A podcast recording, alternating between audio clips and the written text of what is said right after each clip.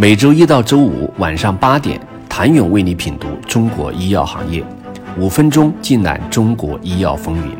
喜马拉雅的听众朋友们，你们好，我是医药经理人、出品人谭勇。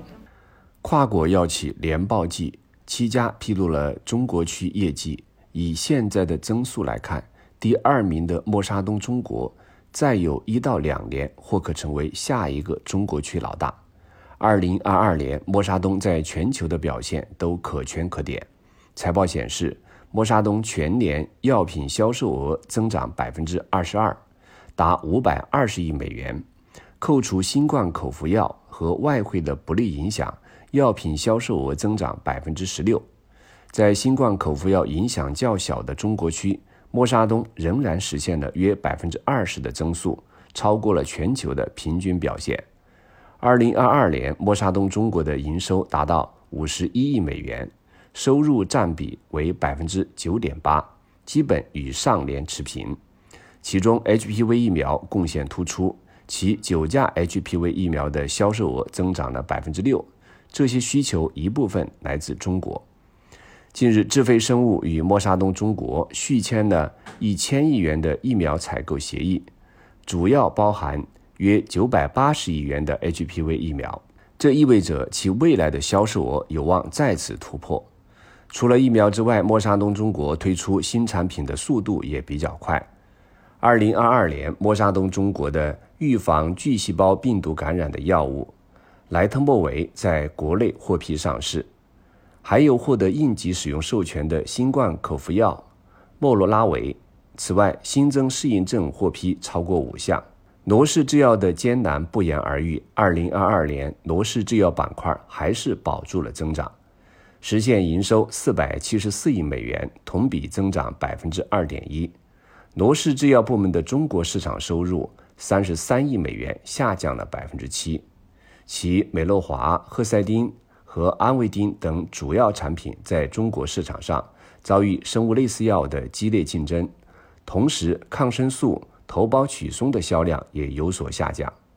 好的一面是中国市场对非小细胞肺癌药物阿莱替尼、白血病药物奥妥珠单抗和帕妥珠单抗的需求不断增长，但留给帕妥珠单抗的时间似乎也不多。今年一月，奇努制药的帕妥珠单抗生物类似药上市申请已获受理。过去一年的防控措施也在一定程度上影响了罗氏制药中国区的产品销售。与默沙东相比，罗氏制药中国去年的临床开发里程碑并不多，主要包括四项，为新适应症的拓展，全球有二十七项。不过，罗氏今年在推出新产品上开了个好头。二零二三年一月，维普妥珠单抗在中国获批上市，用于治疗一线弥漫性大 B 细胞。淋巴瘤，该产品也是全球首个靶向 CD 七九 B 的 ADC 药物。诺华在全球业绩下滑的压力下，诺华中国却实现了百分之六的增长。二零二二年，诺华中国区创新药收入二十九亿美元，全年净销售额同比增长百分之六，约占公司总收入的百分之五点七四。这一年，诺华共有七个产品及适应症成功进入。二零二二年版国家医保药品目录包括一个新谈判产品、六个新增适应症产品及七个原目录类产品成功续约。尽管收入贡献占比较少，但中国区正成为诺华增长不可忽视的动力引擎。在二零二三年财报的电话会议上，诺华相关高管两次提到。来自中国地区的强劲增长将成为相关产品持续发展的重要因素。以斯库奇优单抗为例，二零二二年整体表现与上一年基本持平。预计斯库奇优单抗未来增长将由欧洲和中国推动，尤其是在中国整体实现两位数增长的情况下。二零二二年，诺华全球做了组织构架调整和业务板块拆分，创新药业务。各区域负责人多有调整，其中中国区也根据全球构架做了相应调整。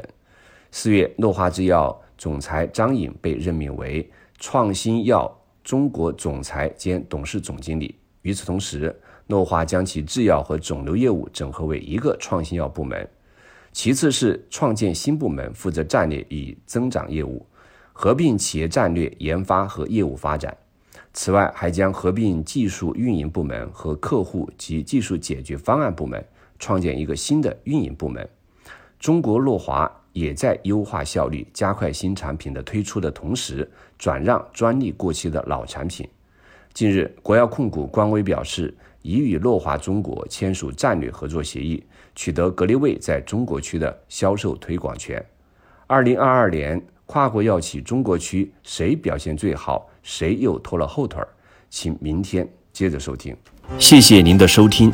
想了解更多最新鲜的行业资讯、市场动态、政策分析，请扫描二维码或添加医药经理人微信公众号“医药经理人”——医药行业的新闻与资源中心。我是谭勇，明天见。